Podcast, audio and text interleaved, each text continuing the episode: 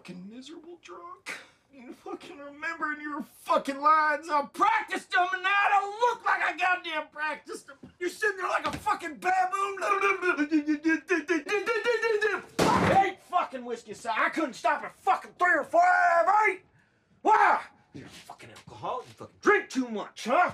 Every fucking night, every fucking night. That's it. That's fucking it. That's fucking it. You stop drinking right now. Make a promise to yourself you're gonna stop fucking drinking.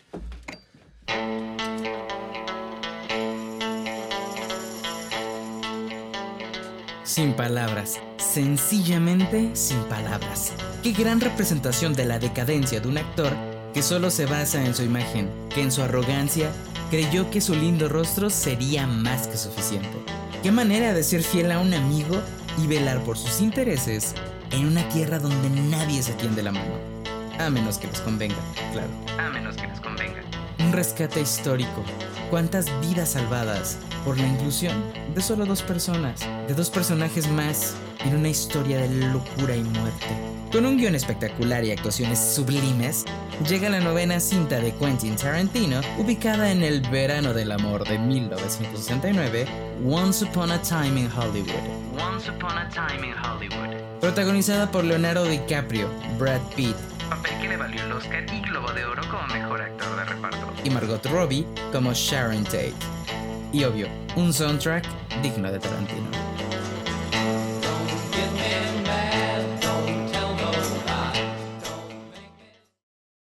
Hola, ¿qué tal? ¿Qué tal? Bienvenidos a un episodio más de La Corte de los Cuervos. Bienvenidos a este podcast en vivo. Estamos al aire en YouTube, transmitiendo por todos los canales que podamos. Eh, ya saben que nos pueden encontrar en Spotify, en Anchor, en Amazon Music, nos pueden encontrar en este Himalaya Podcast, nos pueden encontrar en muchos lados. El día de hoy vamos a estar hablando de Once Upon a Time in Hollywood.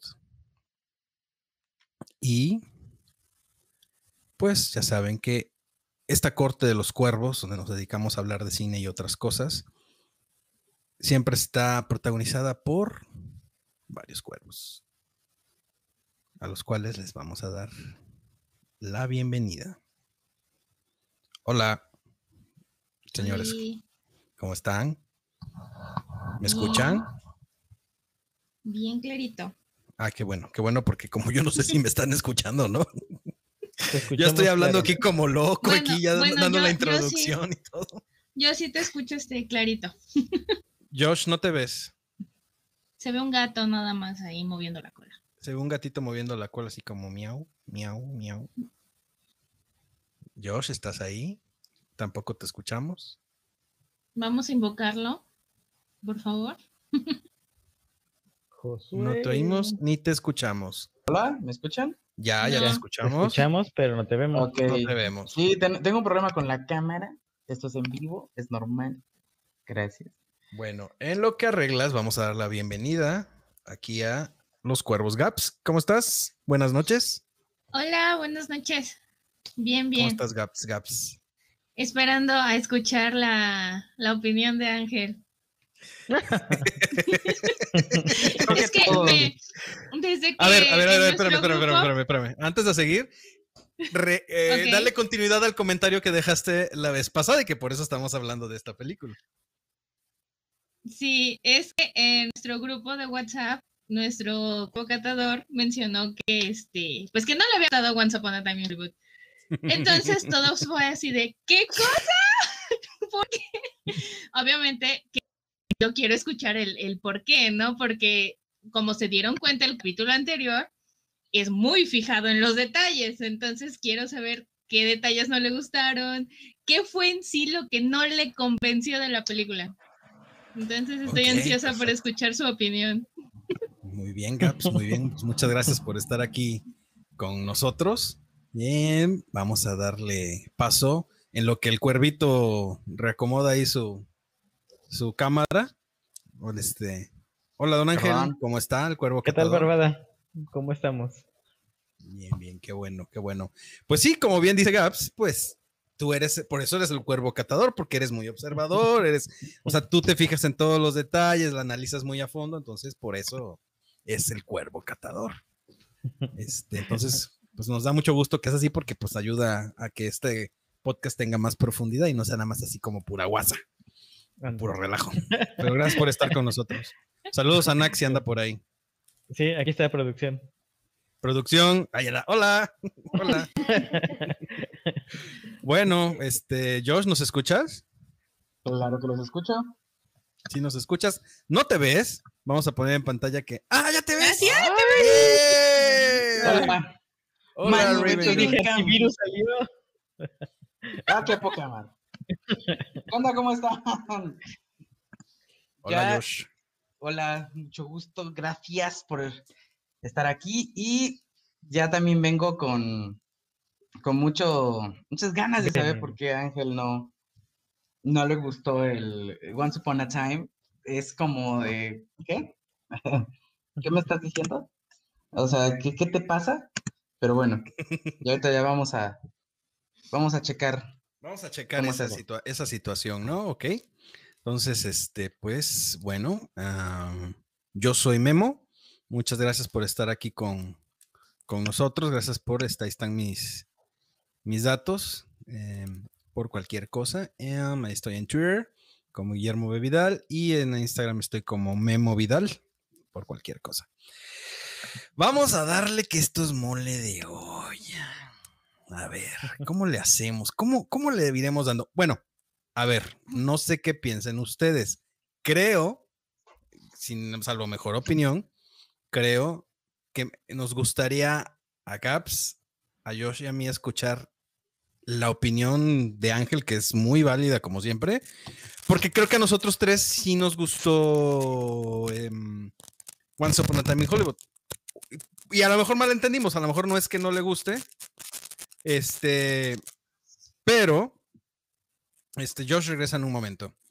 Em, pero a lo mejor hay muchas cosas que no le parecieron bien. Entonces, si les parece adecuado y correcto, que Ángel empiece comentando, pues, qué es lo que él vio y no vio ahí en, en la película. ¿Les parece?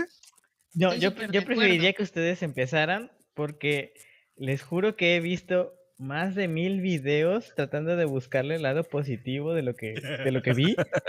Y, y- y siguen las personas que todo el mundo, las personas que decían que estaba buena, sigo sin encontrarles el punto. Entonces, este, preferiría que ustedes me argumenten igual y tienen algún punto de vista que todos los que vi no lo tienen.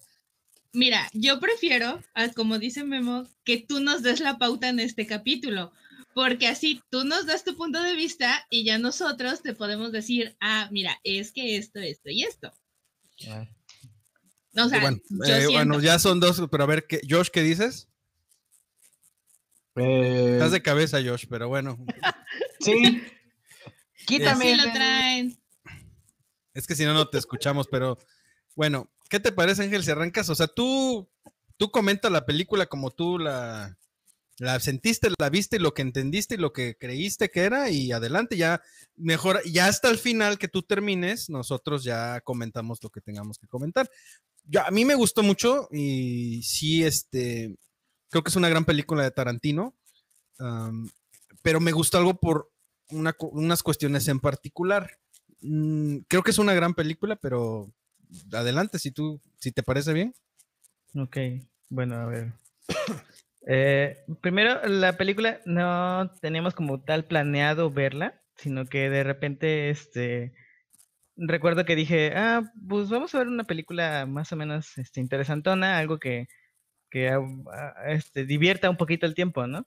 Y me acor- acordé que habían comentado en, en uno de los podcasts, este, que nos recomendaban, así que eh, dije, bueno, pues ya es hora de darle su oportunidad, porque ha pasado casi dos años y no la he visto. Y dije, pues una vez, hay que, hay que verla, ¿no? Hay que saber de qué trataba, porque dicen que es tan buena y no la he visto. Y ya la empecé a ver y, y resulta que estaba demasiado tediosa, es decir, muy, muy larga, eh, llena de, de argumentos que para mí no llevan a, a ningún lado. Es decir, por un momento pensaba que la película iba a ir hacia algo y resulta que no. Eh, los protagonistas, este, lo siento como, como que sí se empiezan a desarrollar, o sea, empiezan a desarrollarlos eh, a los dos prácticamente en todo, pero no, no aterrizaron sus mensajes, o sea, se los sentí totalmente vacíos ambos. eh, al final, o sea, los sentí al final como si no hubieran llegado a nada, como si el, el ponerlos o quitarlos relativamente no pasaba absolutamente nada diferente. Eh, también me pasó lo mismo con, lo- con el personaje que hace este Margot Robbie, que es Sharon Tate. Me pasó lo mismo, así como que si la quitas, tampoco pasa nada. O sea, no es como, wow, es relevante o, qué interesante situación. Eh, no, o sea, simplemente está ahí, pasan unas escenas con ella y después la dejas de ver por un buen rato, hasta ya al final la vuelves a ver un poquito y otra vez la pierdes. Y dices, ah, caray. Bueno, tal vez debe ir por algo interesante, ¿no?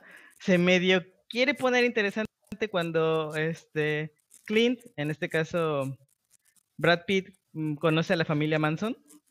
Y ahí creo que se empieza a poner interesante, pero corta y sigue la, la vida de los protagonistas. Y dije, ay, entonces ¿a dónde va esto? Y me justifican los últimos cinco minutos de la película como algo trascendental que no justifican ver tres horas de película cuando, cuando so- solo cinco minutos son partes de lo que hemos visto de Tarantino, ¿no? Para mí no lo justifica, no lo vale. Es tanto tiempo esperar algo para eso. Y, y tampoco no es como un, un regalo o un sentirse mejor por ver esa parte, porque pues nunca te, nunca te llevó la película hacia allá.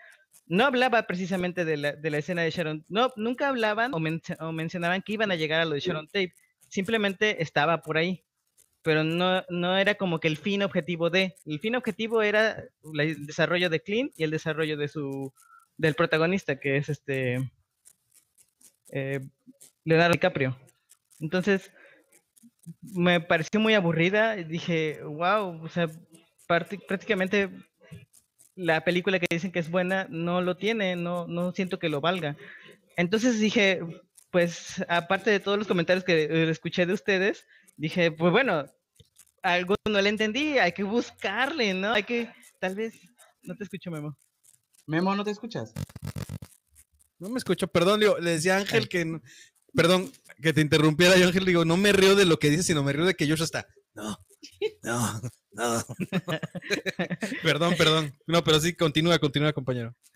Este, y eh, me puse, dije, bueno, ustedes me comentaron, no, ¿cómo crees? Es muy buena, este, tiene, tiene muchas cosas, y dije, "Ay, igual y me perdí porque hay algo que no sé y, y- y por eso no, no tengo contexto.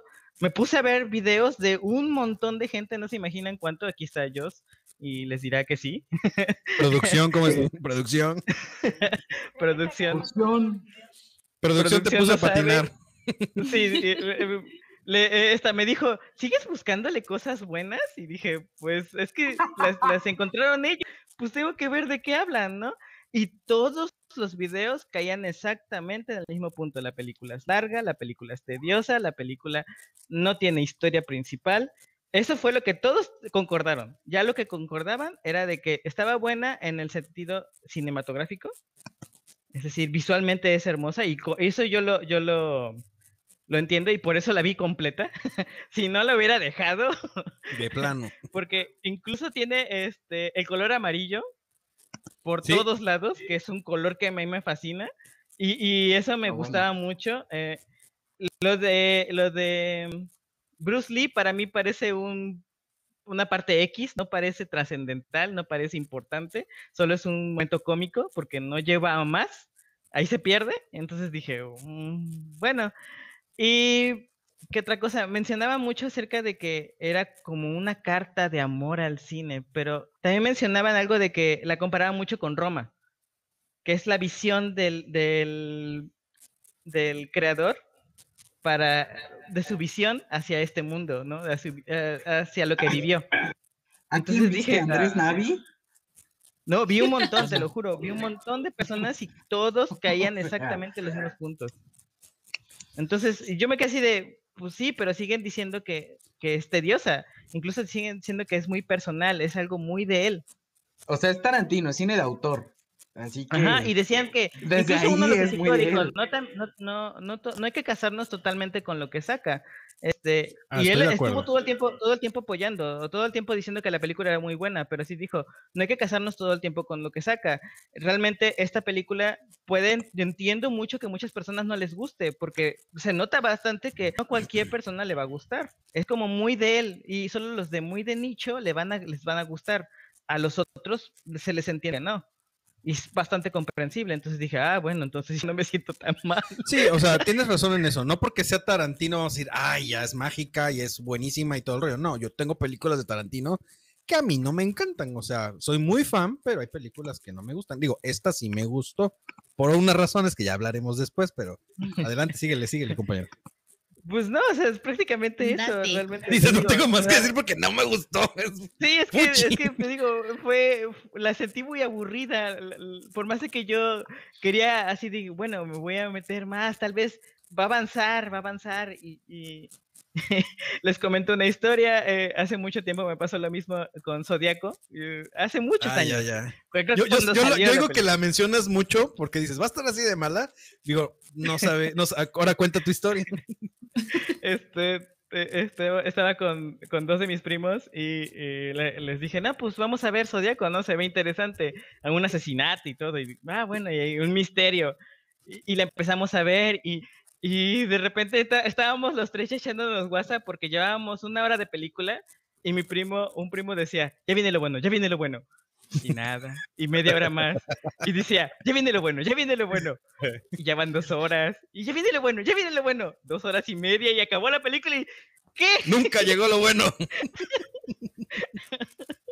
Nunca que llegó. estaba sintiendo, dije, no puede ser. Pero esta al menos llegó a lo bueno, ¿no? Llegó a, a lo Tarantino, dije, a, lo, a la masacre sin sentido.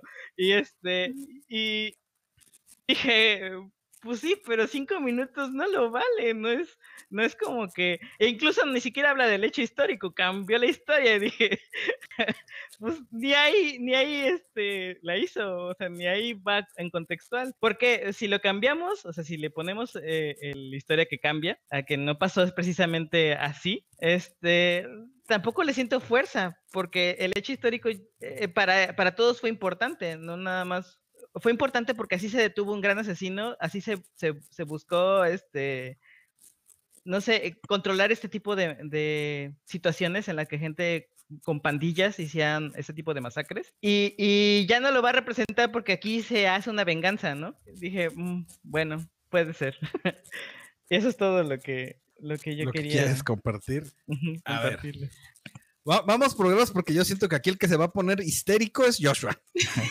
Entonces, no sé Sí, por lo qué. dejo para el final. Lo dejo para el final. Gaps, haznos, haznos los honores, Gap, porfa. Yo inicio. Bueno, en lo personal, a mí esta parte de que Tarantino haya tomado un hecho trágico y haya cambiado el final, porque tal vez, y muchas personas tal vez lo vieron por eso, por tan solo el ver la representación del asesinato de Sharon Tate, por morbo tal vez, no lo sé. Este, a mí me gustó que lo cambiara completamente, porque porque nos da pauta a pensar de que Sharon Tate pudo haber tenido y seguido la carrera que ella iba a tener. Ella estaba destinada a ser una actriz en todo, en toda su plenitud. Entonces, este, el que nos hayan cambiado este final y nos hayan, lo hayan representado a que Rick Dalton los acabara junto con Cliff Booth, bueno, en realidad es Cliff Booth, este, me gustó mucho, me gustó mucho ver ese cambio, este, este final alternativo a, una historia que fue trágica en Hollywood, que marcó eh, Hollywood en esa época cañoncísimo. Ahora, vamos un poquito a, atrás. Me, mucha gente, y sí concuerdo contigo, criticó eso de la película, que no hay historia, que era muy larga, que estaba muy lineal, que, este, que incluso las apariciones de Sharon Tate si no iba a tener como que un trasfondo en la historia, ¿para qué la incluyeron si no iba a funcionar? Yo lo veo al contrario. A mí me gustó que Sharon Tate apareciera, no fuera como tal la historia de, de, la vida de Sharon Tate, sino que apareciera en ciertos momentos y que nos diera ciertas referencias a, a su vida, ¿no? Por ejemplo, cuando ella va a comprar el libro este, de Tom, Thomas Hardy, Tom Hardy, Thomas Hardy, no me acuerdo, ¿sí? Este, él se- ella se lo regala y sí es cierto, se lo regala a su marido. Ella muere y pasaron 10 años para que Roman Polanski adaptara esa historia. Entonces ahí te da un guiño tal vez un poco sentimental. El hecho de que ella haya entrado al cine a ver una película y que ella esté disfrutando de escuchar las otras personas que se están riendo por algo que ella hizo en lo que actuó, te da la pauta de que eh, cuando haces tu trabajo bien y tú lo disfrutas y lo haces con cariño, otras personas también lo van a disfrutar y lo vas a transmitir. Entonces, eso también me gusta mucho en representación al personaje de Sharon Tate. De los personajes de Rick Dalton y de Cliff Booth, algo que me gusta de los actores de Leonardo DiCaprio es la química que hubo entre ellos. Me gustó esa, ese compañerismo que hubo porque funcionaron perfectamente los dos en pantalla y sientes esa amistad, porque al fin y al cabo hablan de la amistad. ¿Por qué? Porque Cliff Booth era el, el stuntman double de, de Rick Ujú. Dalton y terminó Su siendo doble de acción. exactamente y terminó siendo este prácticamente el chico de los mensajes, ¿no? Pero eso a él no le importó, él siguió con, con Rick Dalton hasta el final, por así decirlo, y fue su amigo, fue su, hubo una amistad este, que entró, que empezó por cuestiones de, de trabajo y traspasó eso. Y bueno, si nos vamos en, quién están inspirados estos personajes, Tarantino se inspiró en Ty Harding, que al igual que el personaje de Leonardo DiCaprio, era una estrella en las series, hizo el, el, el salto al cine con los espaguetis western, que Tarantino en más de una ocasión ha dicho que le gustan ese género de películas, incluso para los ocho más odiados se inspiró en ese género de películas. Entonces, sí toma ciertos mensajes, ciertas de, la época del cine de oro de Hollywood y, y las vemos plasmadas en, como se llama, Érase una vez en Hollywood, ¿no? Es una historia, es un cuento de Hollywood de la época dorada. Y también nos pone esta, esta, este balance, esta referencia entre que Rick Dalton es la estrella del Hollywood antiguo y Sharon Tate es la estrella de Hollywood del momento, ¿no? La que está ascendiendo. Y en ese final, cuando ella le abre las puertas de, sus, de su casa para que Rick Dalton entre, es la fusión de esos dos Hollywood. ¿Qué nos da, qué nos da a entender? Que el Hollywood del pasado, el cine viejito, como tú lo quieras ver, no está peleado con el del presente. Tú puedes hacer representación del cine del pasado en el presente y como del presente este, puedes traerlo y le va a gustar a la gente. Entonces, hasta ahí me quedo claro, porque creo que ya me estoy emocionando y ya estoy gritando. Dale, dale. A ver, yo, yo quiero este, mencionar algo así rapidito, este, de, de, ¿cómo se llama? De Once Upon a Time in Hollywood. O sea, ganó, este, es una película del 2019, eh, ganó el premio Oscar a Mejor Diseño de Producción. Brad Pitt ganó eh, como Mejor Actor de Reparto. eh, el Globo de Oro eh, como mejor guion, el Globo de Oro como actor de reparto Brad Pitt, este ganó el Critics Choice Award como mejor película, ganó el Globo de Oro a mejor película, el Critics Choice Award como mejor actor Brad Pitt, el premio BAFTA como mejor actor de reparto Brad Pitt, Critics Choice Award eh, ganó Quentin Tarantino como mejor guion y me puedo ir porque ganó un desmadre de premios, ¿no? O sea, sí quería, creo que eh, en hacer yo- Cannes recibió 30 minutos de ovación. Creo que fue en Cannes. E- Eso sí no lo, no lo sé, pero este tiene, tiene un, eh, esta película tiene un aire ahí especial para mí porque, lo voy a decir, mi papá, mi papá vivía en Tijuana y en, y en California en esa época. Mi papá vivía, tenía, su familia estaba en Tijuana, pero también en, en, California, entonces iba mucho a San Francisco, iba mucho a San José, iba mucho a California, entonces mi papá era un hippie, así tal cual como los ven ahí, mi papá era así, mi papá traía el, cabello ca- casi hasta la cintura, se vestía con camisas así como traigo hoy, floreaditas, eh, chanclita, pantalón acampanado, and love, weed, este, cositas así, ¿no? O sea, traía, traía este, mi papá una onda ahí bien psicodélica. Claro que cuando mi papá venía aquí a la parte de, de la, a ver a la familia que estaba aquí en Córdoba, pues era la cosa más rara del universo. Entonces, este, esa parte me da mucha ñonaza porque mi papá vivió eso vivió esa época. Mi papá era el Peace and Love y, todas esas cosas. Y este. Y cuando vi la película, me encantó cómo dividieron en como. Se puede decir como tres partes más o menos la película, que es el principio, que es una crítica para mí a Hollywood y a los actores en decadencia, y cómo Hollywood va am, desechando un poco a estos actores. Este actor semipromedio que tiene un golpe de suerte porque es guapo y alcanza un cierto nivel de, de fama. Y posteriormente, ya cuando va para abajo, tiene una última oportunidad y sin querer le da al tener un más o menos cierre en su carrera, un golpe de suerte donde saca lo que él de verdad trae, que en parte es por lo que está viviendo este sufrimiento, y da una muy buena actuación. O sea, me acuerdo que en la parte de esta película donde está en el set del, del viejo oeste y está la niña ahí leyendo el libro y la niña lo ve así como de... Así como que, o sea, la niña es como 40 veces más inteligente que él, pero ya cuando vio su actuación y vio todo, la niña lo amó. La niña primero era como, me das como que asquito y como que vete por ahí, y, "Eh, guácala. Y después la niña lo terminó mandando, sí, aviéntame, pégame, tú escúpeme, tú dime lo que quieras, o sea, en pro de que actuara bien, ¿no? Porque la niña eso es lo único que quería. La niña la- lo terminó amando a más no poder. Esta parte de Leonardo DiCaprio que aparte que me pasó, no podemos pasar un viernes sin hablar de WandaVision, claro. Este, me pasó como en WandaVision, me encantó que son un actor interpretando un personaje que está interpretando un personaje. Está haciendo ahí una medio Inception para que no extrañe a Leonardo DiCaprio. Y la verdad a mí me gustó mucho esta parte de Leonardo DiCaprio. Es, es de las... Yo no soy fan de Leonardo DiCaprio para nada. Admito que ha hecho buenas películas y también es un poquito para mí autobiográfico esto porque este, este actor que no era nada bueno al principio y que con los años ha ido mejorando y se ha vuelto un mejor actor. Esta película a mí me demuestra que sí puede actuar, que sí sabe actuar, a pesar de que no me cae nada bien y no soy muy fan de sus películas.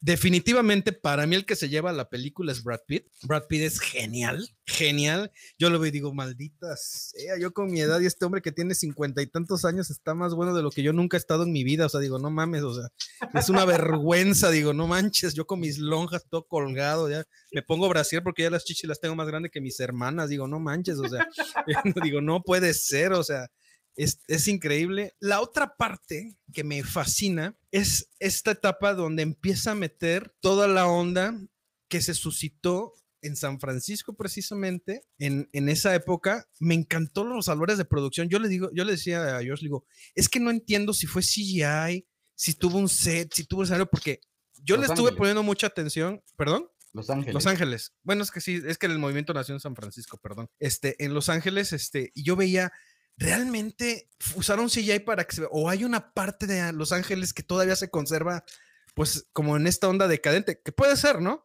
Pero yo veía los carros y veía los vestuarios y veía, te digo, wow, o sea, está muy bien. ¿Mande? ¿Sí? Tengo entendido que sí recreó sets. Ah, wow, porque Que no sí manches, recreó está, sets y está que incluso eso. la, la parte del rancho Span fue al lugar a grabar. a Sí, es que el filmar. rancho Span realmente existe, o Ujú. sea, es, un- es, Sí, sí, sí. existe, es, es un hecho de la vida, es un caso de la vida real. Gracias, este, Silvia Pinal. Entonces, este, tengo entendido que sí, este, recreó los sets, por eso fue que el diseño de producción todo mundo se lo alabó. Claro, es Porque que la es- verdad es muy bueno. sí, Supongo, quiero pensar que esa zona de las casas de Hollywood Hill también es real. Quiero pensar, me encanta precisamente cómo nos presenta esta parte, digamos, lo más humana, porque casi siempre conocemos al artista, eh, este, hay varios, este, me sacaste de onda, perdón, es que me escribieron en el chat y me sacaron de onda. Este, em, am, no se van a poder, nada más comento eso para el chat, no se va a poder. Ok. Este, pero luego les comento por qué. Em, digamos que casi siempre nos, nos muestran esta parte espectacular. Ya saben, la parte fashion, la parte glamurosa, la parte de los artistas o la parte de los actores. Y esta vez se fueron como a la parte convencional de sus vidas. O sea, desde que llegan a una fiesta, se van, cómo conviven, cómo era la convivencia con sus amigos. Le bajaron un poquito de tono porque usaban mucha droga. O sea, bueno, sí se ve, pero leyendo sobre este, esta situación en su momento, lo hacen más. Y la parte donde meten lo de Charles Manson, o sea, esta parte para mí fue espectacular. Y por eso creo que a mí me gustó mucho, porque fue esta situación de, güey, qué padre hizo que la historia diera un giro de un supuesto si no hubiera llegado a la casa correcta. Que eso fue lo que pasó. Parecía que iba directo a la historia de la casa, que de lo que iba a pasar, y ¡pum! Se desviaron con estos monos y esa, esa parte que nos muestran, aparte se tomó el tiempo de mostrar el rancho, cómo operaban, qué eran, eh, cómo estaban controlados, porque todos los personajes, bueno, casi todos los personajes son reales de la parte de los de Tex ex- existió, este, la chava con la que, bueno, perdón, existe porque está, este, creo que encarcelado, ¿no? Sí, ya Este- tiene a Dios en su corazón, es pastor. Se volvió pastor. Ah, ok. Este, Madres. Pero de verdad, yo cuando vi la película, yo también cuando empezó, eh, de hecho, algo comentamos ayer, yo y yo cuando la volvimos a ver. Normalmente una película cuando la ves por segunda vez, se te hace más lenta o más tediosa porque dices, ya sabes qué va a pasar. Y contrario a lo de la primera vez, la primera vez cuando empezó y toda la onda de DiCaprio y el actor y toda esta parte, por eso digo que es una oda Hollywood, y por eso se llama Once Upon a Time in Hollywood, porque te muestra cómo filman, cómo hace, cómo un actor a veces se comporta, cómo graban. Toda esta parte, al principio me fue como un poquito así como, mm, esto, pero después fui como agarrando la onda, ok, están justificando porque me están mostrando cómo actúan, cómo son, cómo son sus vidas, para dar paso a lo que sí era el núcleo de la historia, que era enlazar la parte de Manson y sus, la- y sus achichincles y sus hijos, sus, sus flores, porque él era el jardinero, él, él se autonominó el jardinero, porque sus niños eran sus florecitas y su pastito. Estaba bien enfermo, mi pobrecito. Que por cierto era un monito de unos 60. Gracias. Déjame. Era un monito de unos 60. Aguas. Calmado. Es que yo le decía a pedradones. Joshua, Joshua, yo no puedo creer que el hombre me, me diera unos 60 y, y prácticamente eh, dominaba no masas, pero un montón de gente. O sea, pero tiene una historia. Tenía la bastante- labia. Tiene un, sí, es que tiene una historia bien compleja que yo creo que Joshua va a entrar más en detalle en eso, pero era un chavo que no era realmente ni violento ni nada y que por cuestiones del destino terminó en una prisión juvenil, eh, de ahí se empezó a malear y prácticamente toda su vida joven se la pasó aprendiendo estos males que después lo convirtieron en lo que era. O sea, la solución, eh, y es también una crítica porque las soluciones que muchas veces implantan los, los sistemas judiciales y penitenciales, o sea, no son lo mejor, no son la mejor opción para la gente porque terminan peor de lo que realmente eran. Y pues la parte final, que para mí fue como la cereza en el pastel en esta película, fue ver lo que no podíamos perder de Tarantino, esta violencia desmedida, disparatada, exagerada, eh, totalmente irreverente y que dices, como lo comenté una vez cuando estábamos platicando, lejos de darme, es tan sádica, es tan irónica y es tan irreverente que te da hasta risa. Dices, no manches, la lata, el pisotón, el lanzallamas, dices, no manches, es increíble esta película. Para mí fue increíble porque me llevó por un viaje fabuloso, donde, le comentaba yo también, le digo, esta Sharon Tate, o sea, es que nos está, dices, es que lo del cine y todo, le digo, es que te están mostrando no a la actriz, te están mostrando a la persona, te están mostrando quién era ella en realidad. A pesar de que se sabía estrella, no se comportaba como tal. Por eso cuando llegó al cine, se, se- como que lo dudó, iba a pagar su vuelto y es que yo soy la actriz, yo soy la protagonista. Y era así como que ni ella se lo creía, o sea, era como, tengo un trabajo fabuloso, pero soy una persona ordinaria, ¿no? Y esas, esas partecitas de donde humanizan a los actores son las que me, a, a- a la- a las estrellas, es lo que también me gustó mucho de la película. Pero démosle paso a la diva de Xochimilco, a la rompedora de trajineras, Calici de Xochimilco. a la Calici de Xochimilco, por diva. favor. Diva se oye como si fuera Jenny Rivera o algo por el estilo de nombre. Pero pues, mira, a cambio de qué. talla, ¿eh? Ah, qué poca. ¿Por Date, qué me lo dices? ¿Por gordo y borracho? ¿O, cómo? por chiquito y. Ahorita empieza el palenque, ya, vi- ya te vi que la estás ahí disfrutando. No, huevo. Ca- Este, eh, detalle, venimos así de, de playeritas hipiosas, así como con cositas raras y así para ponernos de acuerdo. la- Yo ni Oye, Gaps, tú también, ¿verdad? sí, cierto, mira, la Gaps también viene hipiosa. más, Mira, más de los mira. 60 parezco Nicho Peñavera con esta madre, pero bueno. Ahí después. A ver. Am, Cántame la de no le pega a la negra, por favor. Vamos a empezar Date. por esta onda de que dicen que no tiene historia. ¿Cómo chingada madre no va a tener historia? Digo, para empezar, eh, estamos viendo a Tarantino.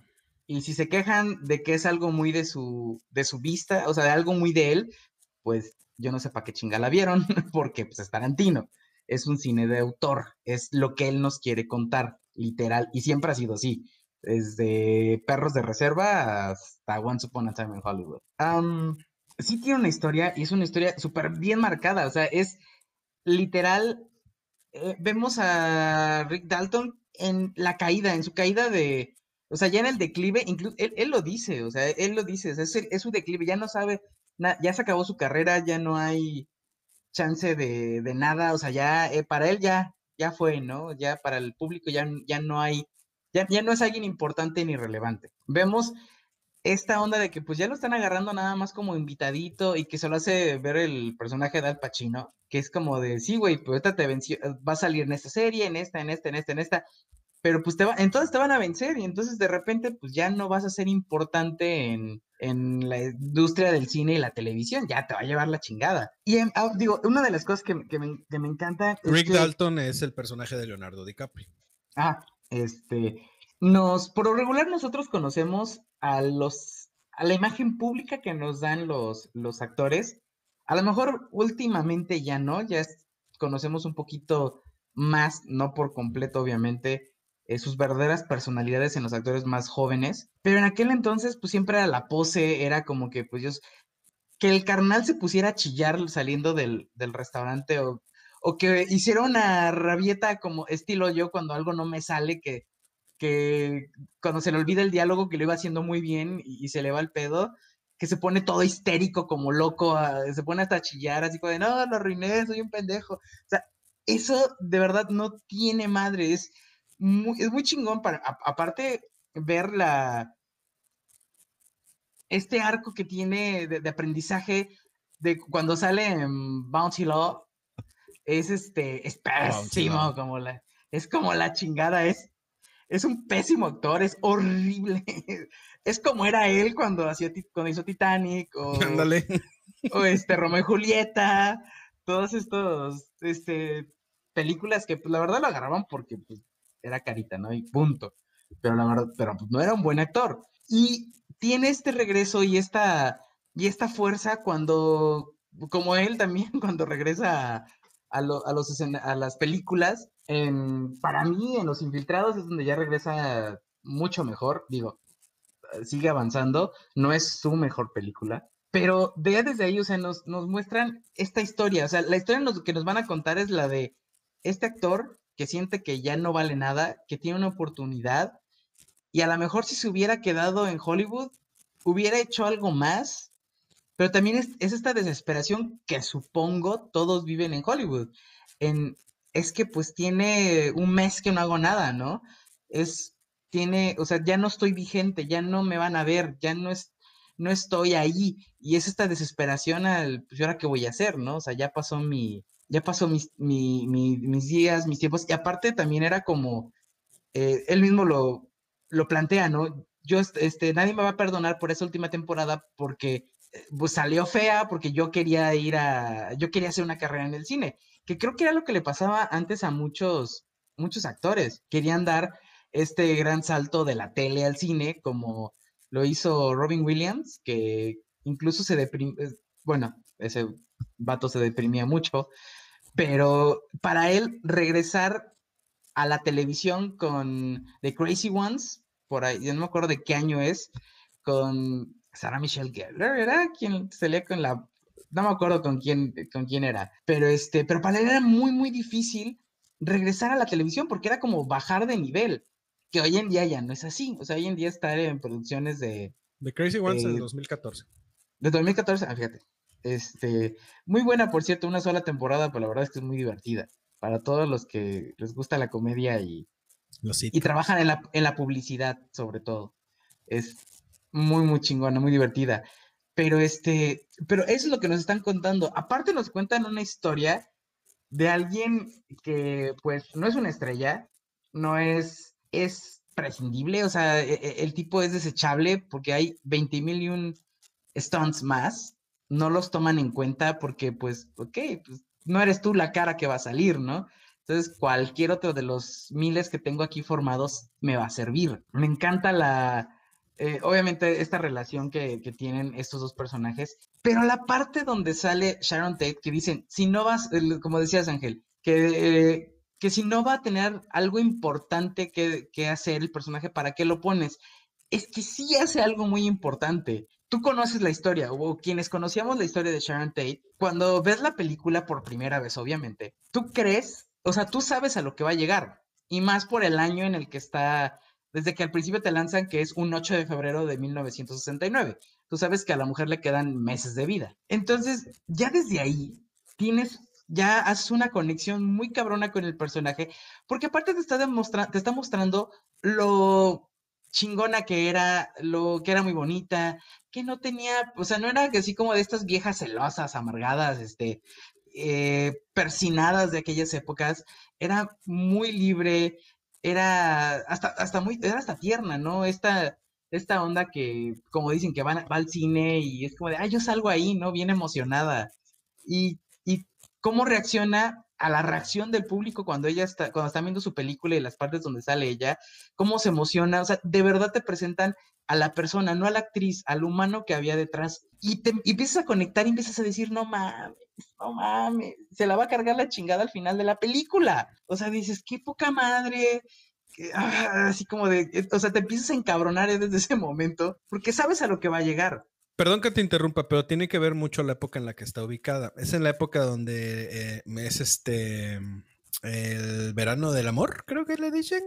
Ajá, así es. Está ubicada y aparte es donde está en su apogeo eh, el movimiento hippie, que no es nada más como tal así de, uh, peace and love y vamos a drogarnos.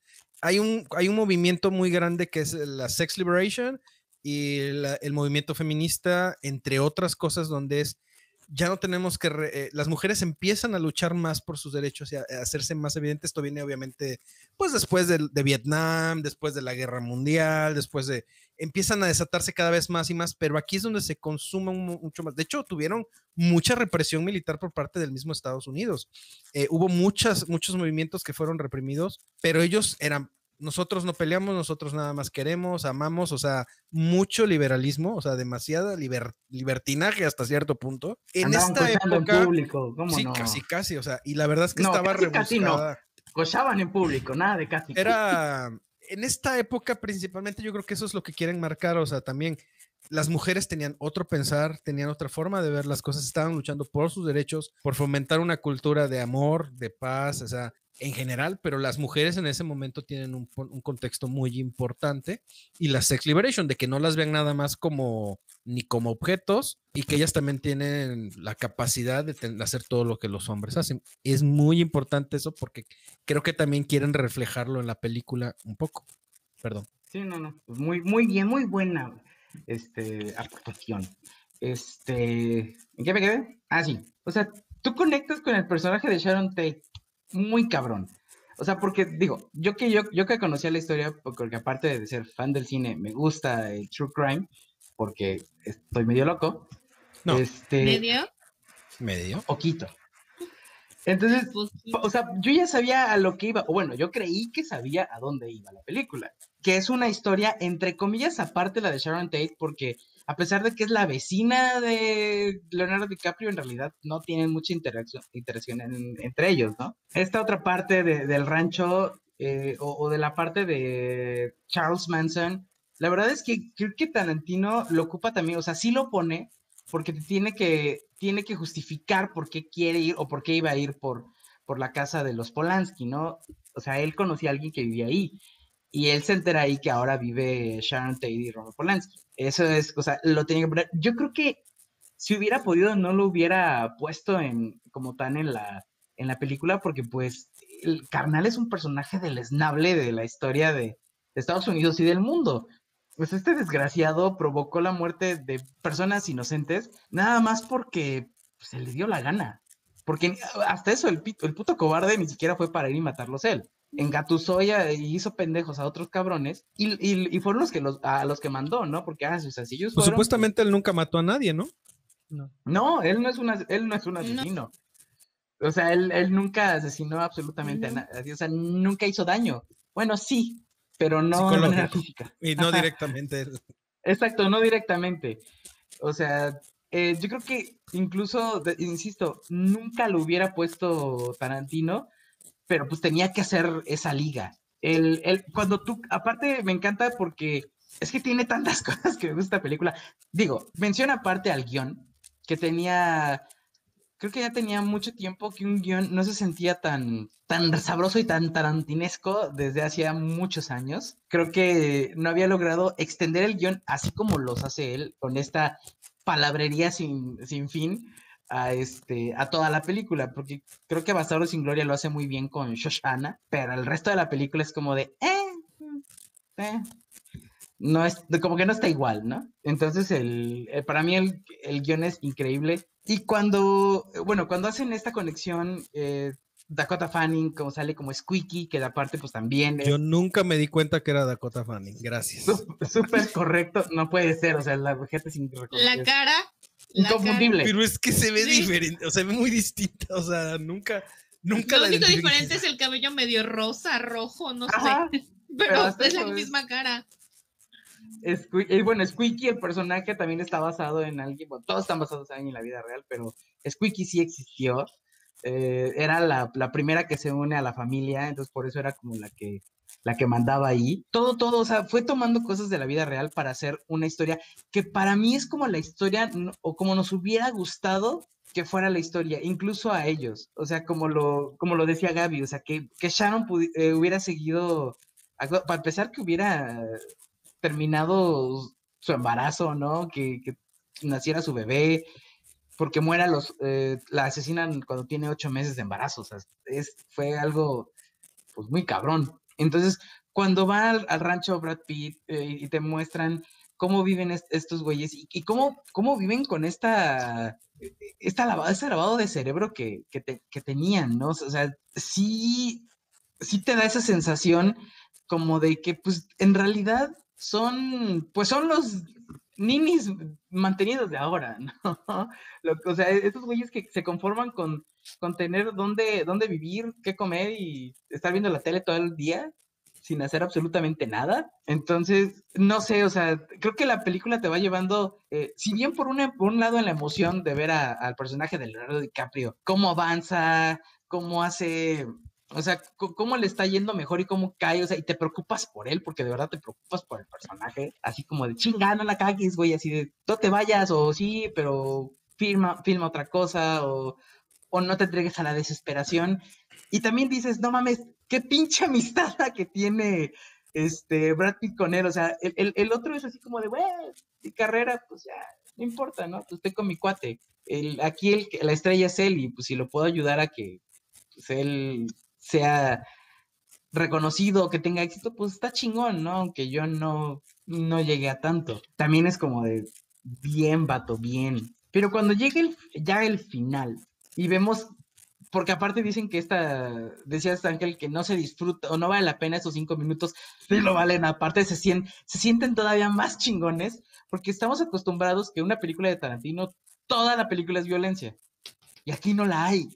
Aquí no la hay. Entonces, cuando estalla esto, es como de, ¡sí, a huevo! O sea, neta, neta, te, te- hasta sientes así como de, "Ah", como que ya, ya llegó, ¿no? O sea, ya quedó. Se siente, eh, se, disfruta más. Y la verdad es que la hazaña y, y- esta violencia, violencia todavía más desmedida contra estos tres hijos de la chingada, se siente hasta más sabrosa. Porque es yo creo que todo lo que, lo que todos hubiéramos querido que pasara, lo que Tarantino hubiera querido que pasara, en lugar de que asesinaran a personas inocentes. En es- le tocó a, a una actriz reconocida en aquel entonces, pero le pudo haber pasado a cualquiera, personas que no son del medio. Y creo que eso, eso precisamente es como lo disfrutable, así como de esta bola de hijos de la chingada se los cargó su puta madre y no lograron hacer nada, no lograron lastimar a nadie. Ay, con esa boquita saludas a tu mamá todas las mañanas. ¿A huevo? Language. Este, este, porque la neta, la neta, aparte se siente bien chingón, porque es, a menos para mí, es lo que me gustaría que le pasara a toda la bola de hijueputas que matan, violan, roban, secuestran, asaltan, o sea, es como de, ojalá y te pase lo mismo, hijo de tu chingada madre, ¿no? O sea, se de verdad, de verdad se siente eh, esa satisfacción de ver que alguien así de deleznable, así de basura y de porquería, tiene ese final, neta, neta.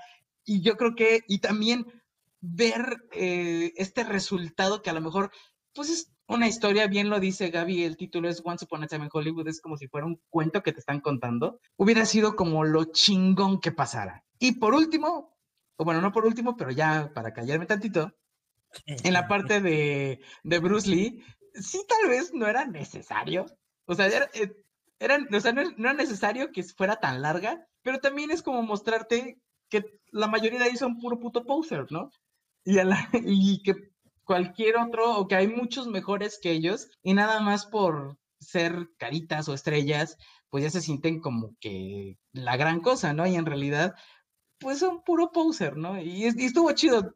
A, mí no soy tan fan de las películas de, Bruce Lee, y estuvo chido ver que, la que con la actitud que tenía tan de la chingada, este güey le partió a su madre y lo dejó en ridículo. Y es como de, qué bueno, te mereces eso y más por mamón. Pero bueno, sigamos. Yo, yo no he vivo. investigado, la verdad, pero este, a mí me pareció que era como de estos chismes que se cuentan por ahí y que realmente pasó. O sea, de que, Ojalá. que Bruce Lee realmente, digo, y fue muy atrevido también de Tarantino criticar a un ícono de, de esos tiempos. O sea, digo, ya, ya ni su hijo vive, pero este, pero pues sí, criticarlo fue como, pues qué chido.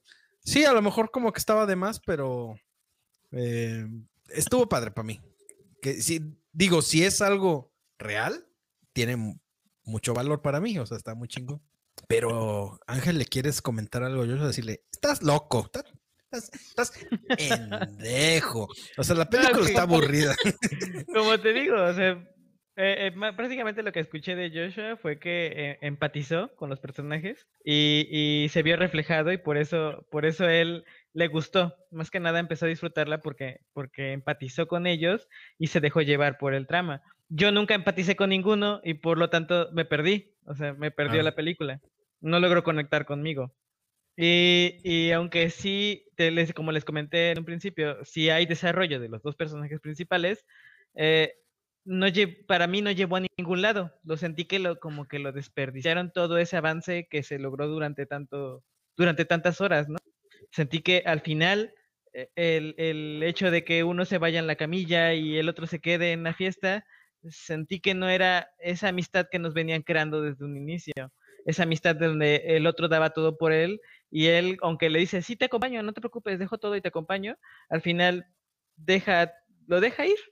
Siento que ahí toda la, todo lo que habíamos visto de, de su hermandad lo perdió. Entonces dije, no, como que no cayó en lo que, en lo que ellos querían mostrarnos desde un inicio, para mí, en lo personal. Y, y lo de Sharon Tape, este, pues no sé, no, no, no no, como les digo, no siento como que esas partes que mostraron sean tan fuertes como para decirnos, ay, no, qué, qué gran artista, ¿no? No es como, al menos yo, nunca la conocí, no he visto películas de ella en su, su tiempo de gloria, nunca las vi, entonces por eso tampoco sé muy bien cómo, cómo actuaba o qué carisma tenía o qué forma de... De, De hecho, cuando de va al cine, las los, los fotogramas y las, Son los de todo, y la película es ella, o sea, son ellos, Sí, son los actores reales. Incluso, cuando ella menciona, yo soy la que sale en la película, o puedes mostrarme acerca de del póster de su película. Yo incluso Ajá. creí que Margot Robbie estaba como, como suplantando la identidad de alguien. Ah. No creía que ella era la misma, porque había dos personajes. Entonces dije, eh, como que aquí está este cayendo mal, porque pues no es ella, ¿no? O sea, como que robó identidad de alguien. Eso pensé, y ya después dice, no, sí es ella. Y dije, ah, bueno. Sí, es que Tarantino, usó el material original para y cuando, cuando es esto del, del asesinato, cuando ah, llegan a ese, a ese punto, eh, siento que, que como no, no llegué a empatizar, incluso muchos mencionan que era un inicio de su carrera, pues mm, tampoco brilló tanto. Y, y siento yo que, que, pues por ese mismo poco brillo, no le da ese, esa fuerza que se supone deberíamos tener o que muchos sienten como en ese caso de Joshua yo ahí por ahí no lo siento porque pues, como ellos dicen, esa estrella nunca, no logró brillar más, se quedó ahí. Y, y es ahí donde siento que le, le faltó fuerza. Pe- Eh, Pero in- insisto, o sea, no tiene que ser como, o sea, no, no tienen que matar a Meryl Streep para que empatices porque mataron a alguien. O sea, era una chava muy joven al principio de su carrera con toda una vida por delante, embarazada, que dice, o sea, déjate que no hubiera sido actriz o que no lo hubiéramos conocido. Ya el solo hecho de conocer este background de que ella iba a morir de una manera horrible, ya era motivo para que dijeras, no mames, o sea, que te pasaran como esta inocencia hasta cierto punto que, que ella tenía, digo, creo que para mí eran más, más que necesario. Yo nunca he visto una película con Sharon Tate, la verdad, o sea, yo la conozco por la historia de Charles Manson y viendo la película que, que estaba ella viendo en el cine, la verdad es que no la quiero ver porque qué pinche horror. O sea, sí está muy de la Qué malo eres, en No, serio. pues es en serio, o sea, películas sesentera creo, creo que estaban más entretenidas las de las de las ficheras, Mejor cabrón. que Silvia O sea- Pinal y ya estás de grosero. No, pues al menos en las de las ficheras había este más acciones, agarraban a chingadazos y balazos y aquí- Nada más aquí, viste un pedacito de algo, no manches. Nomás con eso. Más que suficiente. pero También síguele. las fotos, vi, lo- vi las grabaciones de policíacas y pues no es como que nos enseñen el cuerpo, ¿no? No es como, como una nota amarilla donde te enseñen ahí cómo, cómo quedó todo, cómo fue el desastre que hicieron. Entonces yo tampoco sé qué, qué es esa, esa narración de que dice Joshua de, de no, y cómo terminó y esa masacre tan horrible, pues nada más se ve el refri, se ven fotos de ella tirada y hasta ahí, ¿no? O sea, no, no ves más, no, te, no, no lograron sacar más porque incluso era ofensivo para las personas que, que son familiares de, ¿no? Por eso no ves más, entonces no sientes, te digo, no llegas Sí, a... He visto fotos de personas, por ejemplo, el caso que sucedió hace poco en México del, del hombre que mutiló a la chava y le quitó todo el- la piel. Eso Ah. creo que es más aventado de lo que esta película podría querer ejemplificar, ¿no? Es que, Creo bueno, que ahí- estamos de acuerdo. En esa época, este, existía el morbo. Siempre ha existido el morbo.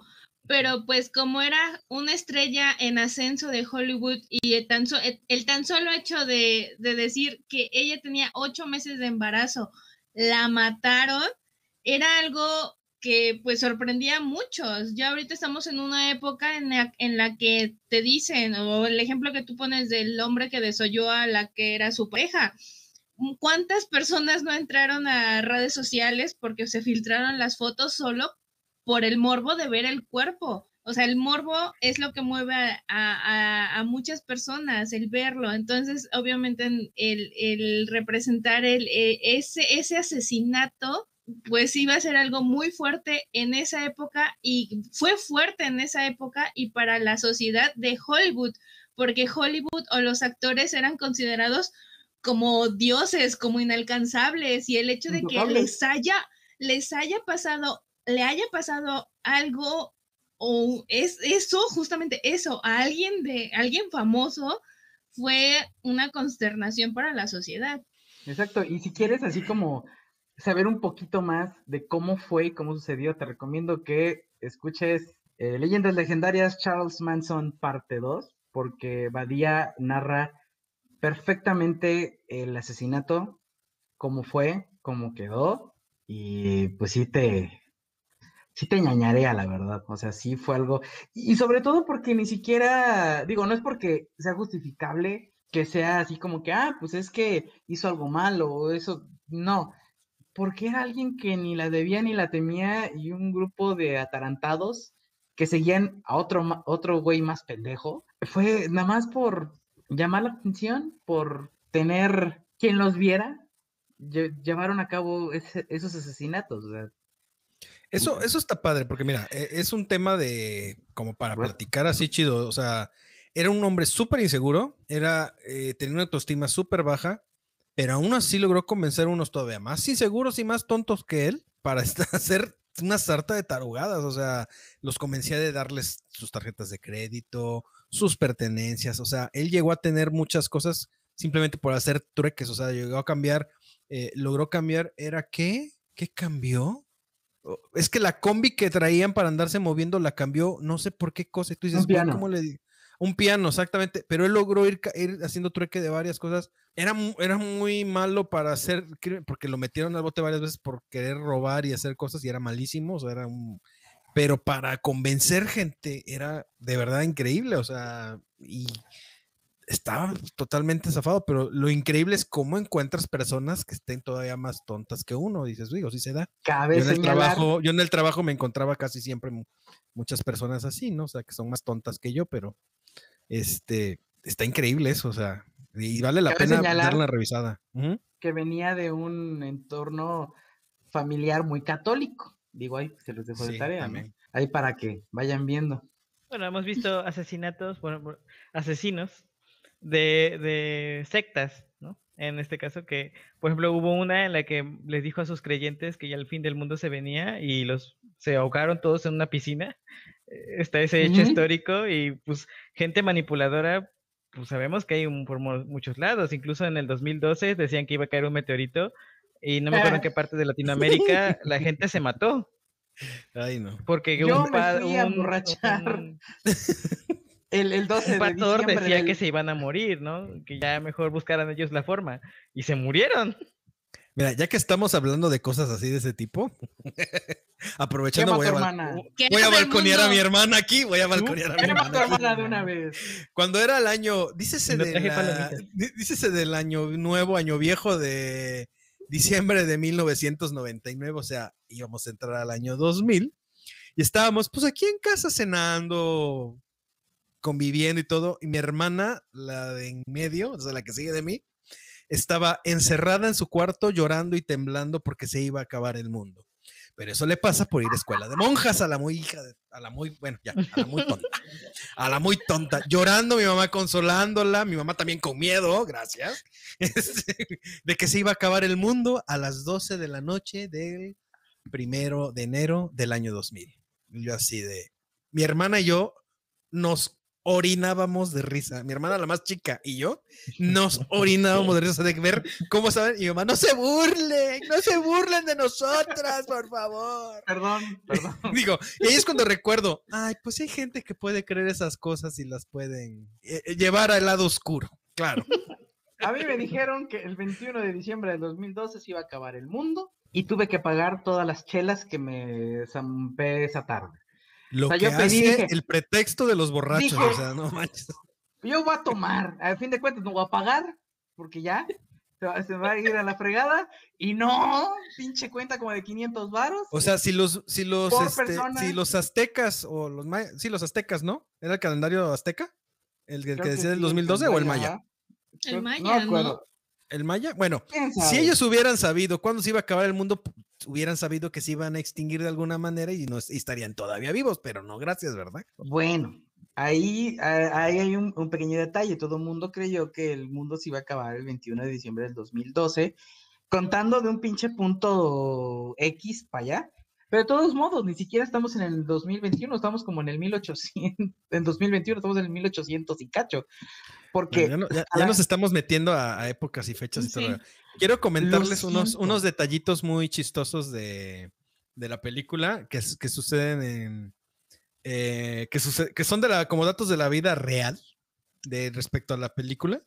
Eh, um, el nombre de el hombre de acrobacias de Rick, Cliff Booth, es un homenaje a Hal Needham. Needham. A ver, Hal Needham. No sé si se pronuncia correctamente, que fue eh, el doble de Burt Reynolds. Es- ese personaje existe en homenaje a este doble de acción de Burt Reynolds. Em, también este, el, ¿cómo se llama?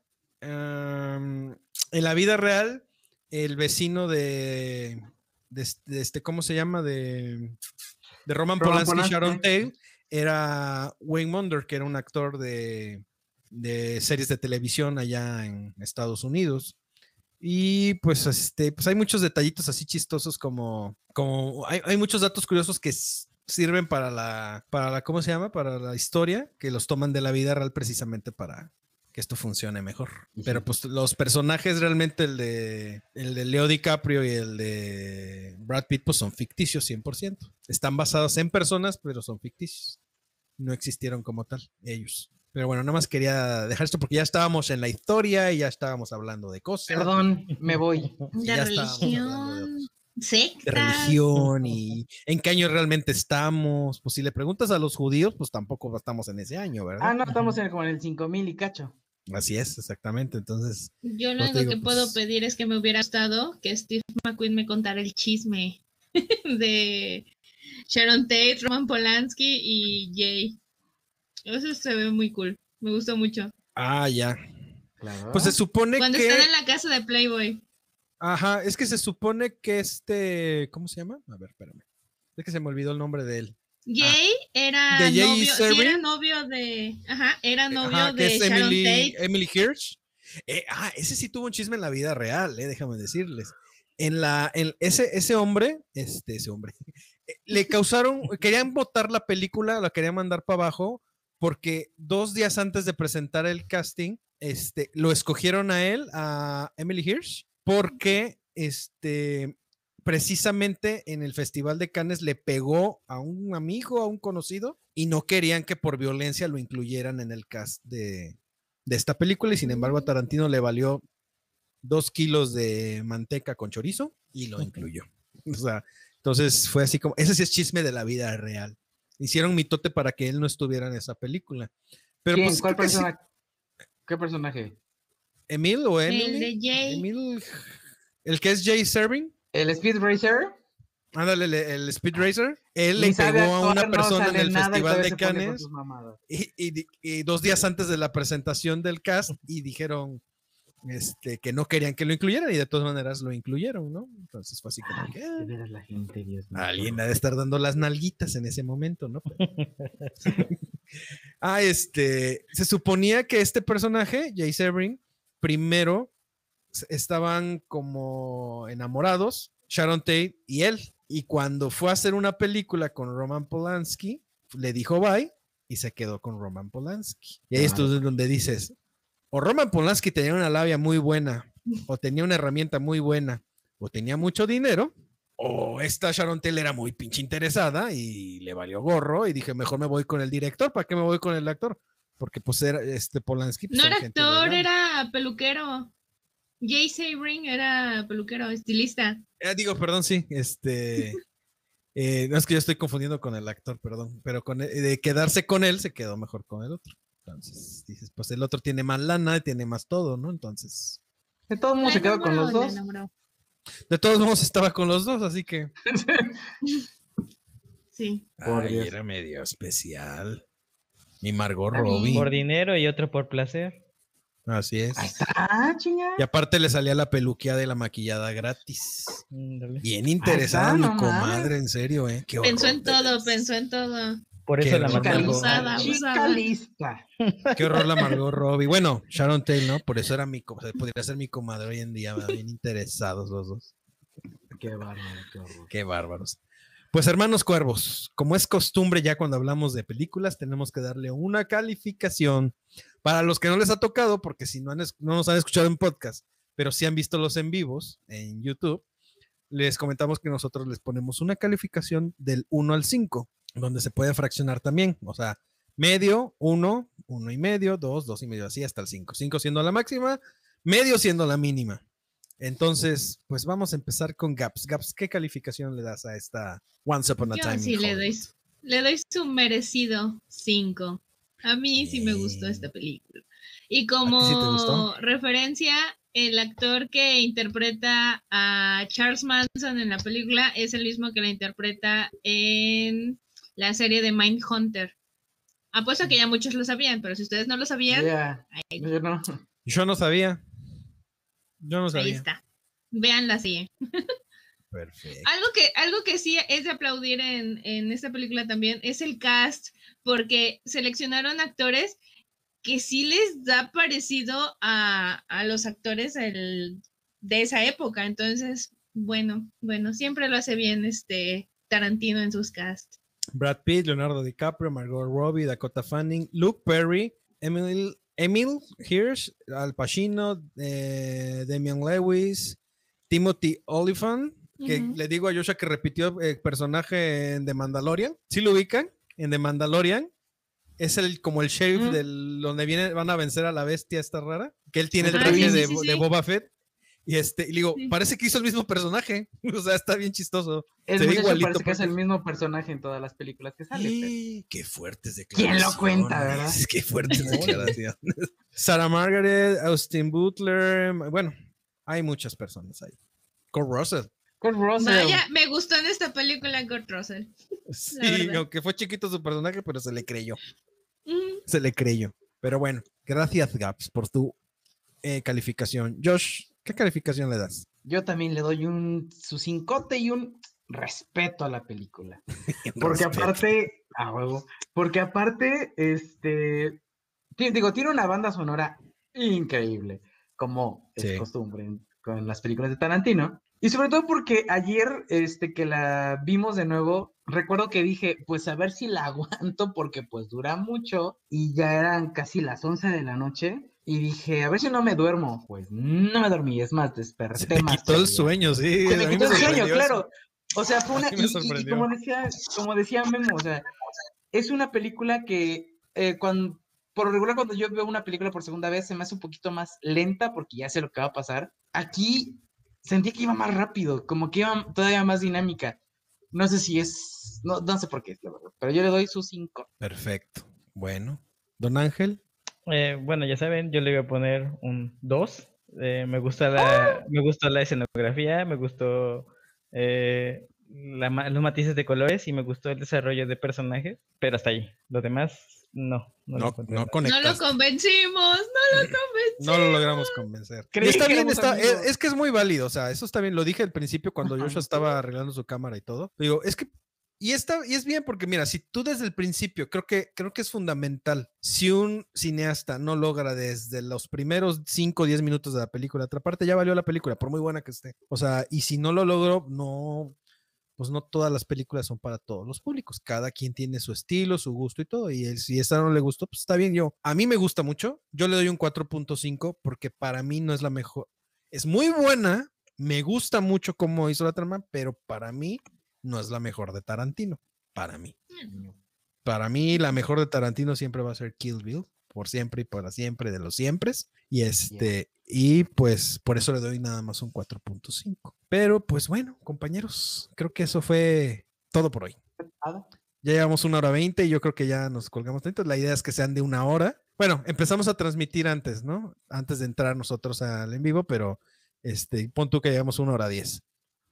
Entonces, este, pues yo quiero agradecerles a todos por estar aquí, haciendo el esfuerzo de, de estar aquí participando. Gaps, muchas gracias. Muchas, muchas gracias por estar aquí, Gaps. A ustedes, siempre un gusto compartir y platicar con ustedes de películas. Ya lo sé, no sé, nos encanta el cine y por eso siempre estamos aquí haciendo chisme de esto. Vivimos del cine. Vivimos el cine como es nuestro nuevo eslogan. Don Ángel, el cuervo catador. ¿Qué tal, Parvado? Parvada de cuervos, que tengo que ya es frase célebre. Muchas gracias por estar con nosotros, don Ángel. Gracias, Parvada. Igualmente me gusta estar con ustedes. Nos vemos el Aunque me regañen. personaje. Aunque me recomienden películas que no me gustan, ¿no? Sí. Aunque me hagan sufrir. Aunque, me- aunque me hagan la del zodiaco, verla y verla y verla ver, y decir ¿por ya viene no lo te- bueno, ya viene lo bueno, ya viene lo bueno y cinco minutos y ya apenas, ya va a acabar. No es la mejor película, pero tampoco está tan mala. Digo, es que así fue en la vida real. Nunca encuentran al cabrón. O sea, el, el- el güey se fue limpio. Nunca supieron. Es como un Jack el Destripador. Nunca supieron quién fue. Así, Así es. de simple y de sencillo. Pues también, ¿qué ibas a, a qué te iban a poner? No, pues La de, no. la de El Zodíaco es la de Jill Gyllenhaal y... Hay como este- cuatro versiones, Sí. así que. Ah, o sea, hay varias versiones. Ok, eh, escoge, todas, todas son iguales prácticamente. porque, Bueno, pues, Yo nunca- nada más conozco la de Jay Gyllenhaal. Más. Hay una Y ahí con. sale también Robert Downey Jr., creo, ¿no? Ajá, el- y Mark ajá, Ruffalo. Y Mark Ruffalo.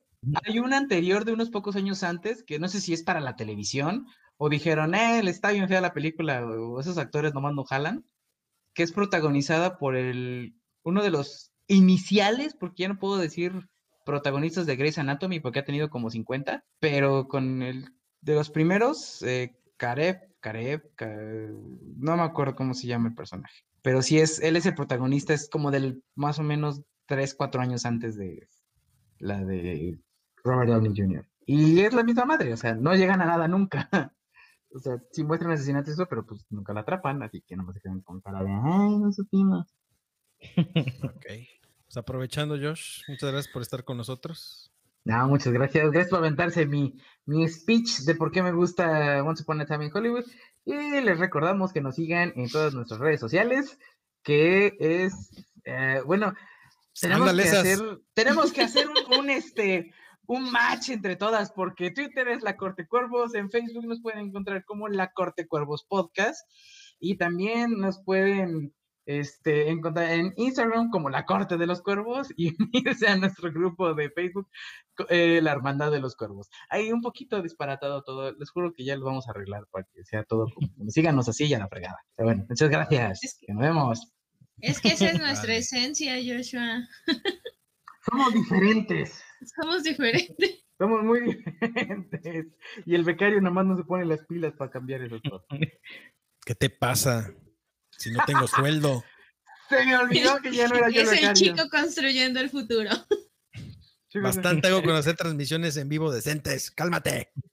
Oye, Gracias, bueno, Memo. vemos. Cuervos, muchas gracias por Saludos a, lo- a todos los que nos están viendo. Saludos a todos. Este, oigan y comenten si quieren que hablemos este. Oye, película veras, saludos. Aquí andan ahí como que oh, Juan Gómez nos está poniendo aquí que saludos.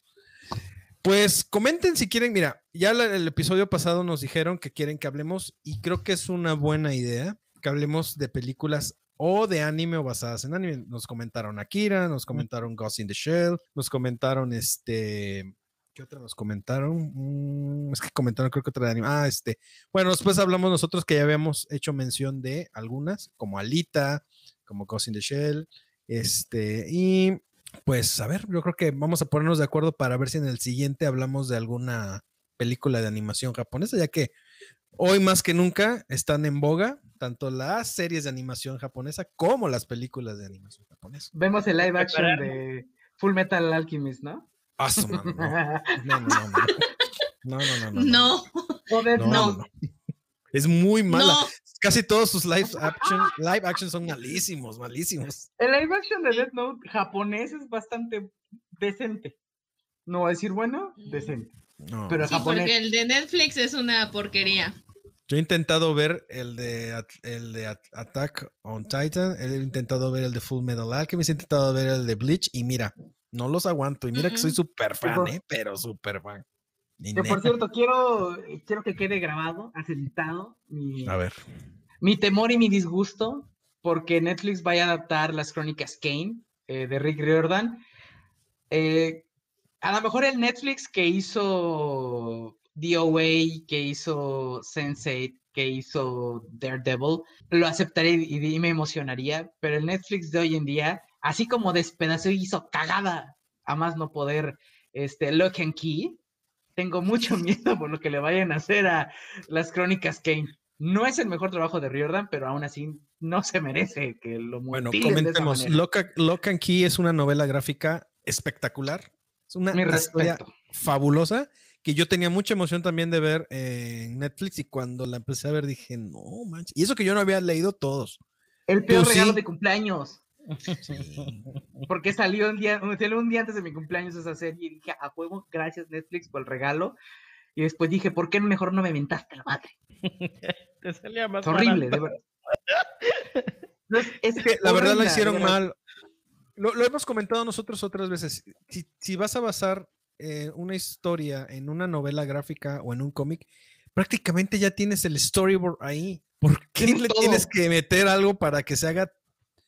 Yo entiendo que tienen a veces que hacer adaptaciones, pero cuando la echas por borda, lo que ya tienes ahí plasmado, cómo, cómo seguir, al menos lo- la temporalidad, dices, ya valió. O sea, que aquí es muy importante cómo se van contando las cosas. Entonces, eso es lo que no respetó Netflix y por eso valió. Los valores de producción no estaban mal, pero la temporalidad, cómo cuentan la historia es lo que le partió el queso. Ahora, Pero ya hablaremos de esa, hacer vale mucho la Sí. pena. Bueno, sí. Ya hablaremos de perdón, esa. Disculpe. Pero bueno, nos despedimos. Muchas gracias por haber estado con nosotros. Si quieren que hablemos de alguna película, denos opinión, déjenos por Se ahí. acerca. Este... Este Godzilla versus Kong.